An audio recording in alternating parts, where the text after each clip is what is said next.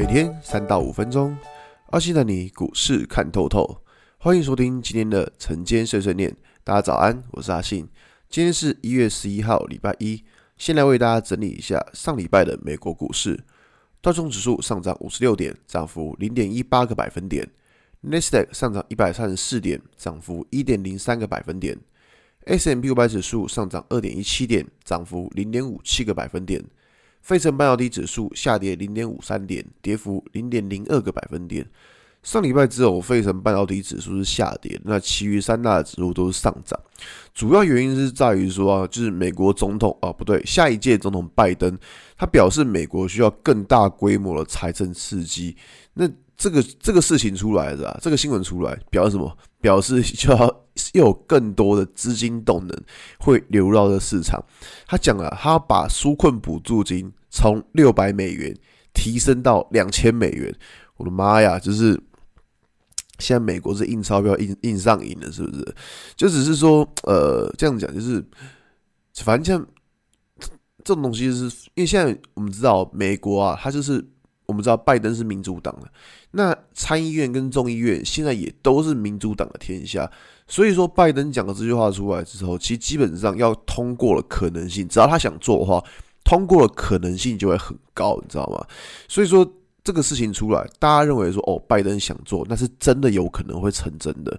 所以说，其实这东西有这样讲，就是说，只要市场一直资金一直动的，一直放出来的话，当然对于股市来说是好消息。只是说，我们去想一件事情，就是说，在今年呢、我们知道，去年因为疫情关系，所以联准会不断的印钞票。但今年的这种状况还有可能持续不断的印吗？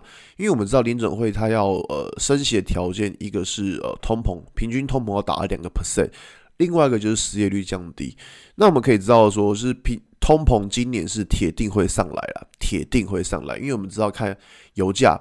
油价最近也没有再下跌了，然后 OPEC 说它要减产，所以说大家可以维持个油价它不会太像之前这样，就是这样暴跌的走势，所以我们可以预期到通膨是一定会上来。那通膨会上来的话，可能就会影响到联准会的一些货币政策。那这个东西我觉得是留在可能呃下半年第二季之后，或者甚至下半年之后再来考虑。那我们知道。那我们回来看到台股啊，上礼拜台股基本上都是呃车用的题材嘛，我们可以看很多车用的，那像是呃最最明显就是什么 Apple Car 嘛，对不对？就只要跟车用扯上关系的，然后基本上股价都是大飙特飙。那像是最近呃有传出来说 Apple 跟那在跟那个现代汽车它要协商合作，那这个东西也是一样，就是说以前我们知道做电动车的时候 Tesla，那现在呢？做电动车的，诶，好像苹果也要也要加进来做电动车。所以说我这样讲，因为我们知道说手机它已经是个狼，已经是个红海了，就是手机这个市场它已经就是饱和了。你不可能想说哦，手机还有多大的成长，不太可能。它大概每一年不要不要衰退就不错，它就是持平这样子。可是电动车这个市场其实目前的渗透率才四个 percent 而已。你要知道渗透率这么低，当想当然就至少。就是想象的空间就会比较大，你知道吗？所以说现在不管是苹果啊，就像是呃中国大陆，他们其实一直都是想要在抢这块电动车的大饼。那我们知道目前最积极的其实不是美国，而是中国大陆。因为中国大陆要从经济开始复苏的话，他们只有扩大基础建设。但是因为五 G，中国大陆五 G 其实被美国给封起来了，所以说他们只好转向。另外一个比较可行性比较高的就是电动车这个市场，所以我认为说，就是之后要看电动车，应该会是专注在呃中国大陆的市场，因为毕竟他们是政策在推动的。那在上礼拜还有一些还有一件比较大的事情，就是联电好像疑似有是跳电还是失火嘛。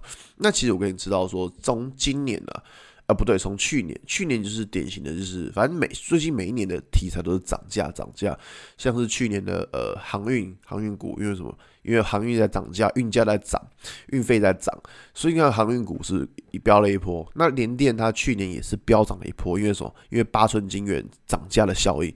所以说你看到像是去年很明显的题材就是涨价，那今年大家会预期到原本是涨八寸八寸晶圆会涨价，那现在可能是连十二寸晶圆都会涨价了。十二寸晶圆涨价，当然受惠了还是联电或是台积电。那可能最近像是美光呢，在昨天在礼拜天的时候，它有就是它的法说会有提到说，就是 DRAM 价格也要涨。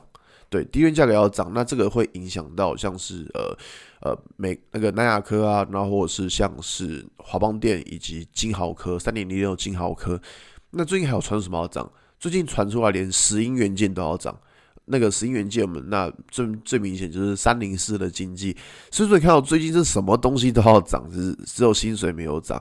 但是像是这种涨价题材，其实是我们比较可以留意的，因为只要产品涨价，当然对于是产品公司的毛利率就会提高，毛利率提高代表说它的获利就会增加，所以说我觉得这个是今年就是几个比较有可能会，呃，可以关注的题材是最近的比较可能关注的题材。